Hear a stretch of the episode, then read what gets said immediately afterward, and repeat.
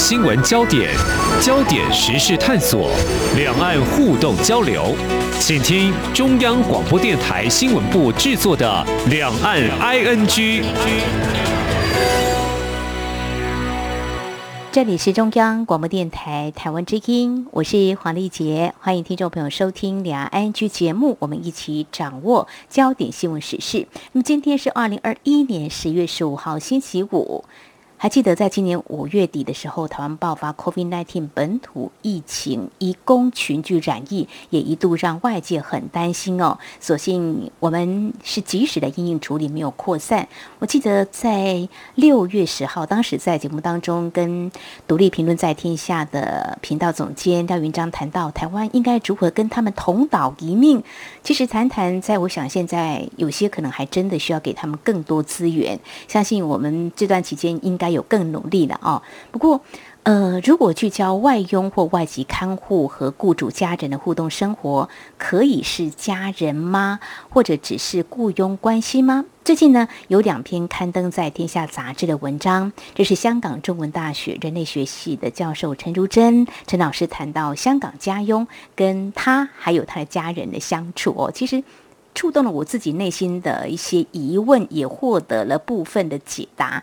因为我们家在今年四月请了一位印尼的外籍看护，不过因为家人呃有些人对他不是很满意，所以八月份他就换了新雇主，我就当无缘跟他成为一家人。其实到现在心里还很舍不得，心中有一些感受呢，或许也可以再分享这两篇的内容。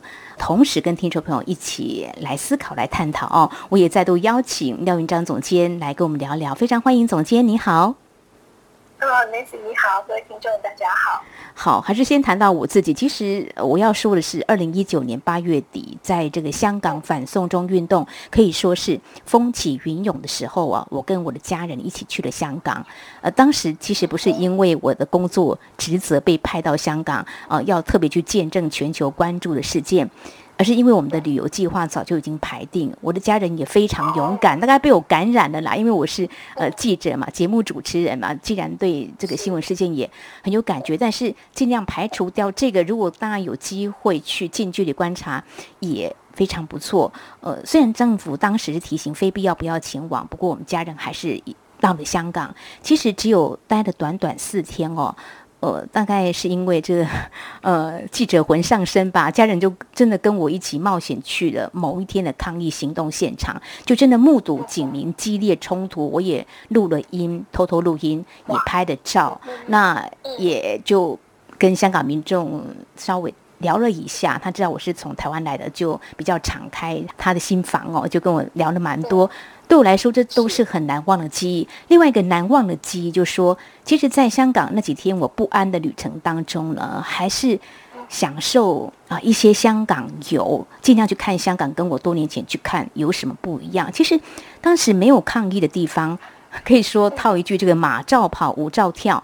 刚好有两天是周末假日，我就行经这个大马路的天桥哦，有许多的义工就聚在那儿。我说义工是因为我在台湾看到的场景，好像就是像在台北火车站啊，或是有一些呃公共的场合，在假日的时候台湾会出现。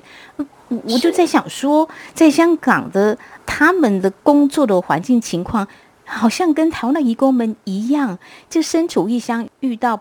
假日的时候，这想家的心情，或想放松的时候，难得休假，一定会非常开心哦。其实我们家之前请来的这位看护哦，叫安娜，她一个月只休短短几天，哎，我们都鼓励她多休假。她说说不用不用不用不用，但是我们还是会给她一些加班费的哦。呃，所以提到这个，我看到这个陈竹珍老师写的哈，他提的是他的外佣了哦。那老师写的跟他这个外佣互动非常的细腻，可不可以跟我们谈一下？陈老师好像对这个特别去关心。虽然我们知道一九七零年代香港就引进很多的家庭佣工了。对对，其实呃，陈老师很有意思的是，因为他是个台湾人哦，然后但是他在香港这个教书，他在香港中文大学担任教授，而且他的专业是人类学。那他人类学，他调查的呢就是菲律宾的这个看护。这个菲律宾的帮佣，但他自己家里其实也也有一位这个菲律宾的帮佣，所以就很有意思的，就是说，虽然他的田野的呃研究的领域是在这个领域，但是他家里其实同时有一个，所以就变成他自己也是身处在他研究的这个主题里。那因为这样子，他自己就对于，比如说这个呃帮佣的这些他们的需求，或者是他们的一些处境，他就会特别的有感受，而且他就觉得啊，我一定要当一个好雇主啊，因为我自己就是一个研究者，那我们的研究者就是他很重视的这个是伦理关系。嗯，所以他在这篇文章里面就提到说，哦，我我跟我家的家佣的关系真是好的不得了这样子。然后，并且他说他们在订合约的时候呢，他就很得意的这个就很很高兴的就跟他说，哦，我们会提供这个呃膳食费给你。这个其实跟台湾不太一样哦，台湾因为都是呃，其实台湾的看护工作在家里就是跟着家里一起吃。对，我们家也是。对，然后就是住在家里吃啊，所以他基本上没有额外的这些费用会拿，除了加班费。可是，在香港，就是除了呃，他如果有额外的工作，当然他们需要另外分。另外，就是香港有一个选择是可以让家佣选择他要在家里吃，跟雇主一起吃，还是说他要膳食费。那这个是可以双方协议的。哦。但是呃，根据陈如珍老师的说法，就说很多的这个家佣都会选择他们要拿膳食费，然后他们不要一起吃。哦，这跟我们家的安娜可能想法是一样，多赚一点钱嘛？还是还有其他的？他们他观察人这么细腻，他看到 他们家的这个外佣到底为什么比较想拿膳食费这样子呢？对对，他就说他自己就觉得很不可思议，他就说哦，他本来就很得意的跟他他们家的这个家佣叫做安妮，他就跟他说。这个我会给你三十岁，但是呢，我欢迎你吃我们家的东西，就是你还是可以跟我们一起吃。那这个钱你自己可以省下来，这样。因为其实那个钱一个月大概就是一千多块港币，就是和台币大概不到四千块，所以他就觉得说没有很多啊，那这个钱怎么可能可以撑一个月的，就是饮食的费用这样子？那他说，可是他他因为他已经他工作好几年，他说这几年下来，他就发现说。他们家的安妮从来不会主动去拿任何东西吃，除了水之外。哦。然后，除非他，除非这个陈陈老师自己把东西放在盘子上端给他，然后就说：“拜拜，你来吃一口，让这份给你，他才会吃。”那他就在想说：“为什么我对他这么好，然后我还就是提供他这个可以自由开我冰箱吃东西的机会，但是他为什么都不吃呢？”所以他就开始把这个问题就越想越多，而且。他是个学者嘛，就想很细，想了很多，他就开始在思考说：，因，为什么我会有这样的罪恶感？为什么他吃什么吃的好不好，会变成是我的这个心理的一个负担呢？所以他就开始去跟他的访谈对象，也是这个菲律宾的家佣，就开始调查，就说：，哎，你们比较喜欢膳食费，还是喜欢免费的食物啊？然后你们如何如何？就是他想要透过访问别的这个人来了解他家里的这位案例为什么不可能。跟他一起吃饭，对，就是跟他们家一起吃，所以他他就得到了很很有趣的答案。嗯嗯，就是他说呢，这些呃，他研究的这些家人告诉他说，其实啊，呃，你这个问题呢没有什么意义，因为我们喜欢这样，喜欢怎么样，其实是没有差的。就说主要是看雇主，那并且他们说，如果喜欢免费食物呢，呃，喜欢跟雇主一起吃的人，一定是他们的主顾关系很好。因为其实老老实说，大家都知道，雇主会准备的食材会比自己买的还要好，那很多还是有机食品，所以跟着一起吃是比较好的。嗯哼。但是一起吃，其实有一起吃的这个压力，就是说，你跟他们一起吃的时候，那吃饭的时候，你是不是要做的很很有规矩？嗯。然后呢，你 特别吃太多了，万万一不小心把他们喜欢的菜吃完了，或者怎么样？就是其实那个吃饭就变成不是放松，而是另外一个工作。哦，那他就说，对，所以他就说，你有没有想过，你邀他一起吃饭，你觉得是一个平等，是一个尊重的这个，是是这样子。其实我相信很多台湾的雇主也是很 nice，就是说，哎，一起吃嘛，不要在旁边站着，好像好像那个主顾关系好像很明显，阶级感很重。可是呢，他就说，当很多的这个菲律宾家用朋友跟他说，没有啊，我们自己在厨房吃比较自在啊，或者是我坐在地上吃，或者我可以用手抓饭吃。不用要很有规矩，就是 像要很有礼貌，然后要怕东西不要掉出来，或者怕吃太多。就是说吃饭的时候可以让我稍微放松一下，我可以想想我自己的事。哦，所以他就说哇，他真的是恍然大悟，就说哦，原来是这样子。我本来还在想说，你们一个月这个大概港币一千块的这个膳食费，一天大概才三十几块港币，然后这三十几块港币，你知道在。香港那种茶餐厅，你大概吃一碗泡面都不够。嗯，然后呢，他的这个菲佣朋友就笑他说：“拜托，就是谁会天天吃茶餐厅啊？然后如果我们要自己做，当然就是自己煮饭啊，而且我们还会有一些比较省钱过日子的方法。嗯，所以懂得过日子的话，就算是这样少的钱呢，还是够的，而且他们还可以省一点点钱。哦，那就说：哦，对，他就说：哦，我从来没有想过这个这个问题。嗯那后来呢，在这个谈话的过程当中呢，他的朋友就进一步提醒他说，而且。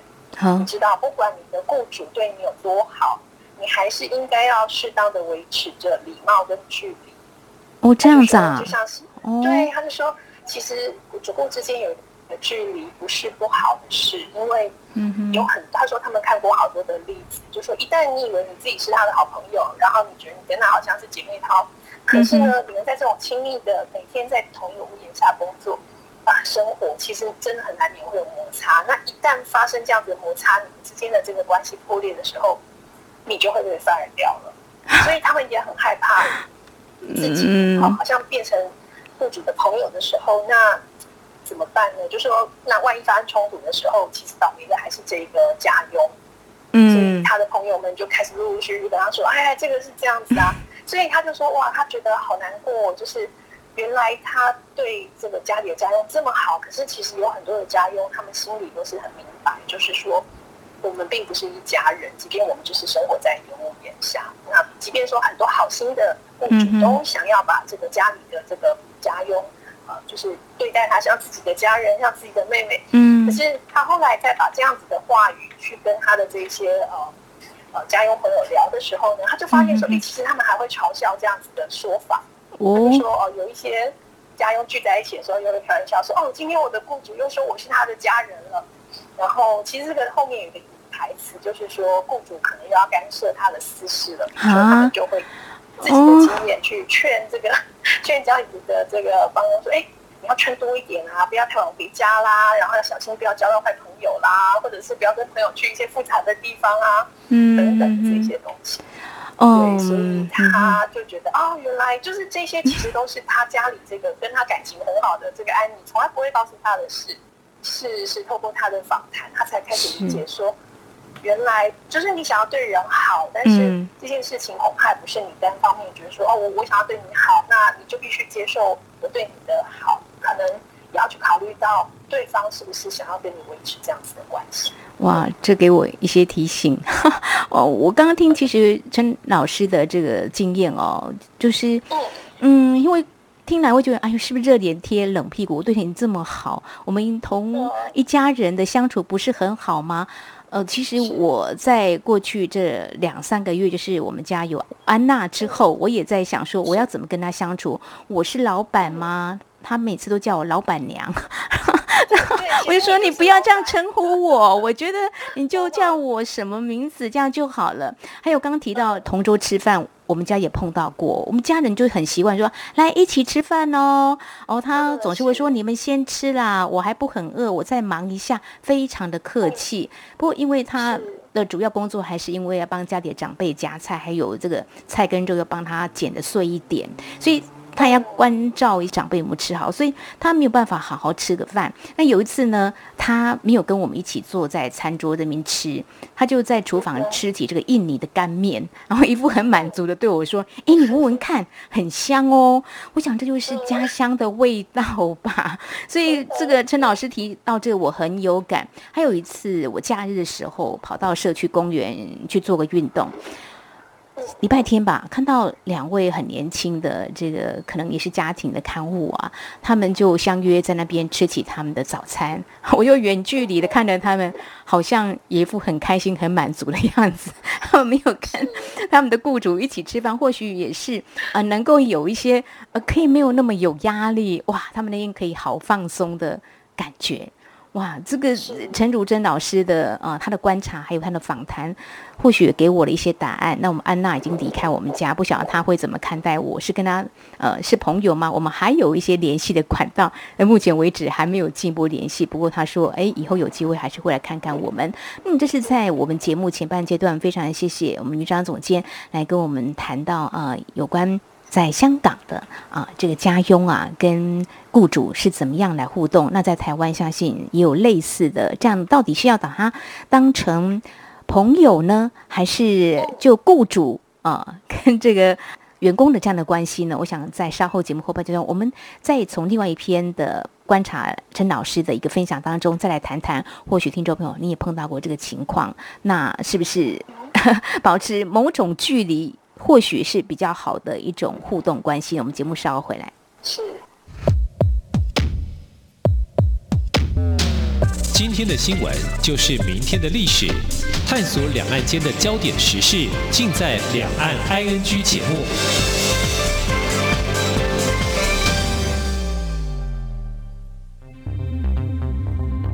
大家好，我是经济部次长陈振奇。提醒您，到传统市场或夜市要落实十连制、量体温、喷酒精。此外，出入口将维持人流管制，排队的时候也请维持安全距离。除了室内饮用以外，要全程佩戴口罩，严禁试吃及边走边吃。防疫期间，鼓励大家预约外带或外送，多加使用行动支付。有政府，请安心。以上广告由行政院与机关署提供。这里是中央广播电台台湾之音。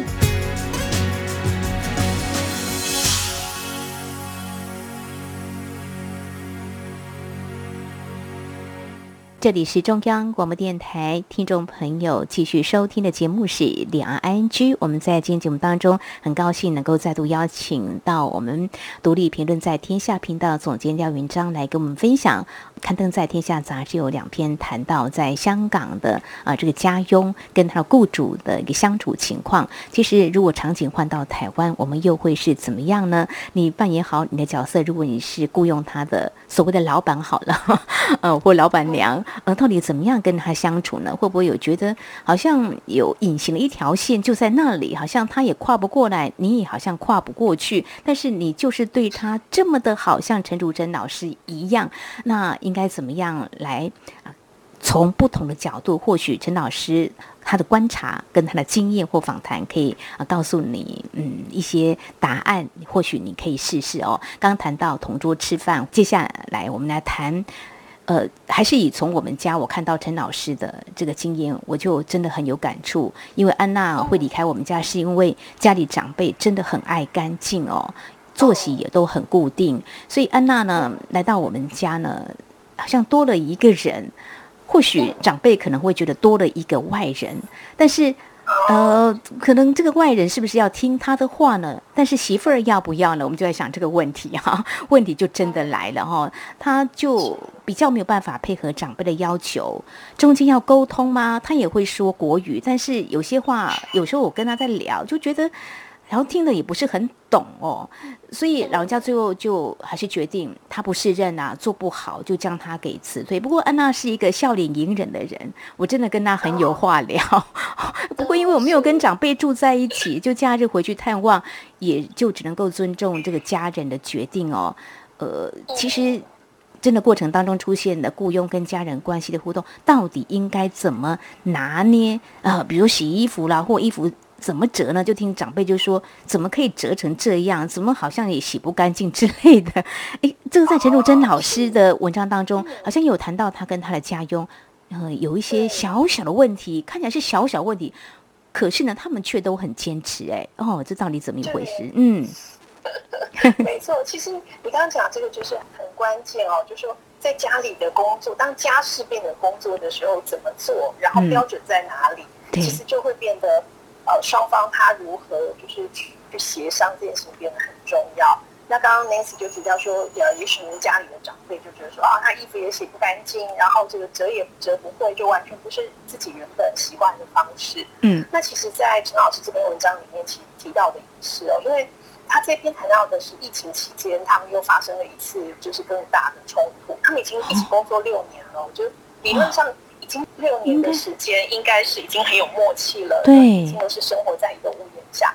可是他就发现说，为什么这一年因为疫情，就是他们都在家工作。嗯，然后呢，就是全家人四个人都在家工作的时候，其实平常四个人都是出去出上上班上学。嗯，所以平常就是家用一个人，安妮自己一个人在家，所以他可以把家里整个都打理的很好。他就说他家事做的非常的好，可是他可以用他自己的方式来做家事。但是在疫情期间，全部的人都在家，所以客厅也有人，厨房也有人，他也有人，房间也有人，所以他做事情的那个节奏就被打乱了。嗯，那比如说全家人都在客厅的时候，他就不能去洗地板，他不能去整理什么东西。对。然后呢，甚至是他怎么折衣服，他怎么做家事。那老师里面在里面有提到几个细节，就说他觉得说哦，他擦窗户的方式或摆放东西的方式，他不是那么的满意，因为他就太长时间在家嘛，所以他就看看说，哎，我希望以后洗衣服可以这样分类啊，不要混在一起洗。然后我的瑜伽垫要这样子卷，不要反过来。然后窗户要怎么怎么擦？嗯。然后你你不用浇水了，我来浇好了。我想要自己怎么样？就是他自己也开始对生活有一些想法。他比如说以前他很忙，他就交给他安排。但是当他在家的时候，他也想要按自己的方式来过日子。嗯。好，这样一来的问题就来了，因为本来家里的这个管家只有一个人，现在变成是两个人。哇！所以他就开始发现说，哎，他们家的安妮的脸就越来越难看了。哦。然后就是。就是之前他们可能会偶尔一起吃东西，他现在完全拒绝他的食物，就他拿什么东西给他吃，他就说那我不要，然后他就说，而且态度就是我不要这样，他就觉得很受伤。他说为什么我对你好，你对呀这样子对我？对。那后来呢，他就是不太高兴，而且他就说，你如果再这样下去，我们的关系可能就很难维持喽，这样子。嗯哼。那他就觉得说，哦，为什么是？但是他最大的担心是说，他害怕害怕自己是不是做错什么事情，让安妮不高兴。嗯，那他就说，就是为什么要把自己脾气弄成这样子？然后为什么我又没有给他很多工作，但他为什么总是看起来工作压力很大？然后就一直一直不停的去去做这些事情，这样好像有点拒绝沟通。后来有一天，就他儿子突然就认真的跟他说。就是妈妈，我觉得这个 Tita Tita 就是菲律宾的阿姨的意思。我觉得 Tita 她的确是不太有笑容，然后个性也很固执。她有她希望工作的方法，这个跟你一样。可是我觉得这点完全没有问题。然后那时候陈如珍老师就整个吓到，他就觉得儿子怎么跟他讲了这样的话，让他心里好像有一点点受伤。嗯。然后呢，儿子就接着说说，其实我们请 Tita 签约来帮我们家工作。主要就是陪我跟妹妹，还有整理房子，然后偶尔做饭。嗯，他的合约里主要写这些是这些工作。他的工作并不包含要喜欢我们，要对我们笑，要关心我们。对，他儿子说了这个话，他就整个哇，整个被点醒了。就哇，儿子就是他有点被儿子这个重击的感觉。然后他儿子就接着继续。到这样，他就说：“你不能因为你你说话总是笑笑的，所以你就希望他也会笑口常开。那你不能因为你对他好，你就希望他也会喜欢你。你不要不能因为他在我们家工作，就认为他应该要关心我们。就是说，现代人常常会觉得自己值得某些对待，就是说，好需要被好好的善待。然后他儿子就说，严格来说，他不需要喜欢我。”嗯嗯，然后他就觉得哇，他儿子的头脑好清楚哦，他儿子完全看懂了这个，就是吉塔就是一个在家里工作的人，嗯，所以他来照顾他们，啊，来做饭、来打扫，并不是为了爱他们而来，他是为了工作工作而来，嗯嗯嗯，是是，所以他就发现说，哎，他儿子这样一点开这个东西，他就发现啊，原来他自己其实对这个安妮是有一些过度的期待的，嗯，这个期待。他希望说：“哦，我对你这么好，你应该要对我好啊！我对你笑，你应该要对我笑。然后我把你当家人，你也应该要，就是好像也把我当做姐妹。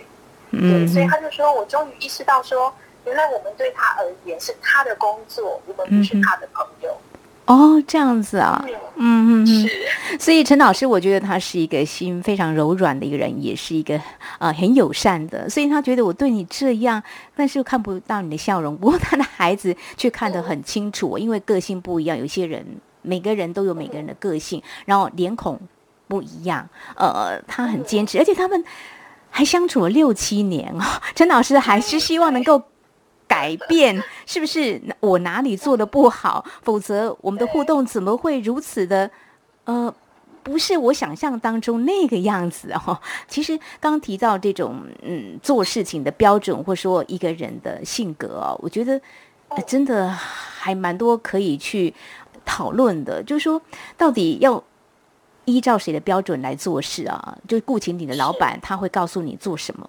可是呢，被你照顾的人可能要求什么，他会有点无所适从，到底要做些什么？但后来，他可能自己也搞得很累呀。他们家的外佣呢，就还蛮坚持自我的。那还好，陈老师他儿子提醒妈妈呢，就不要这么的过度期待了哦。但是他把他的工作做好。只是说，是不是能够如他的理想当中，或者说会不会很痛苦？我讲真的是，所谓痛苦，就是说我们尊重彼此啦，但是毕竟还是在同一个家哦，这个生活嘛，啊，还是一个好像必须要沟通啊。如果不行的话，是啊，是啊，嗯哼。嗯，那如果不是这样子的话，很难的话，像我们家的安娜呢，现在就找到她的新雇主了。嗯，是是，对，其实嗯，我我们自己家里，我自己家里也曾经有过三位不同的这个看护，那主要是我婆婆聘雇，就是但我住隔壁，所以很近。嗯，那么我自己也感受到，就是我婆婆跟三个这个看护之间的这个关系是不太一样的。所以有的人呢是。很会做事，但他真的没有什么笑容，但他会把事情做得非常的好。嗯，那那也有人呢，是事情可能不是那么会做，就是手脚没有那么利落，但是他总是面带微笑。然后让你觉得看了心情就很好，所以，所以我婆婆有时候会说啊，那个谁谁谁他不太会做事啊，但是他每天笑眯眯的，嗯，然后呢，就是你看到他心情就很好，所以事情做不好就没有关系。所以我后来也觉得，这样我不是那么计较他们的事情，就是我觉得不要差太多就好。那我就跟他说，就是心情好最重要。你觉得就是事情该怎么做？因为他有他的训练的一套方式嘛。嗯，有的人其实他已经来很久了，他很。就是专业，比如说像其实陈老师家的这一位，嗯，呃，菲律宾的家佣，他们很多人都是受过专业训练。哦，在菲律宾的时候，对所以他们对于如何做家事什么，他们是有一套节奏的，一套专业的做法，否则他很难在固定的时间之内可以做完这么多的事情。而且他们都是有合约，就是你每一项每天每一样都要做到，否则你就违约。台湾比较没有没有这么法令的这样的东西，但是，嗯，台湾当然就是由雇主来决定嘛，他觉得你这样做就可以，或有的人需要你做多少。没错。所以我觉得主要就是主顾双方都可以呃认为他们的那个呃满意对方的做法，就基本上我觉得应该就没有太大的问题。嗯嗯嗯嗯，好，所以这个亲密的劳动关系怎么样来建立？我自己真的。第一次的经验呢，就让我到现在都在想说，如果还有下一个这个外籍看护到我们家的时候，我要怎么跟他相处？跟长辈之间又怎么样互动？因为家里成员毕竟多，要求又不一样哦，啊，真的是一大学问。其实，在疫情之下，在台湾要找到这个外籍义工或外籍看护，真的是蛮难的，所以话也是珍惜。不过，这也让我们嗯也有机会啦，来想想呃，我们跟不同国度的人怎么样来相处啦？就是说，嗯，除了雇佣关系。呃，在台湾其实这样子也几十年下来了哈，那大家是不是都能够就是相处的非常的融洽呢？我想在今天透过我们陈淑贞老师他分享他自己的一些经验跟访谈所知道的，呃，在香港他们的家佣到底。他们受过这个专业训练，然后怎么样去完成他们工作？但是又跟雇主怎么样来互动？事实上呢，也给我们很多面向的一种思考。或许听众朋友也可以来参考一下，像我的经验，还有总监你们家的经验，都可以来想想怎么样维系很好的一个关系互动哦。今天非常谢谢啊，我们独立评论在天下的频道总监廖云章廖总监的分享，谢谢你，谢谢。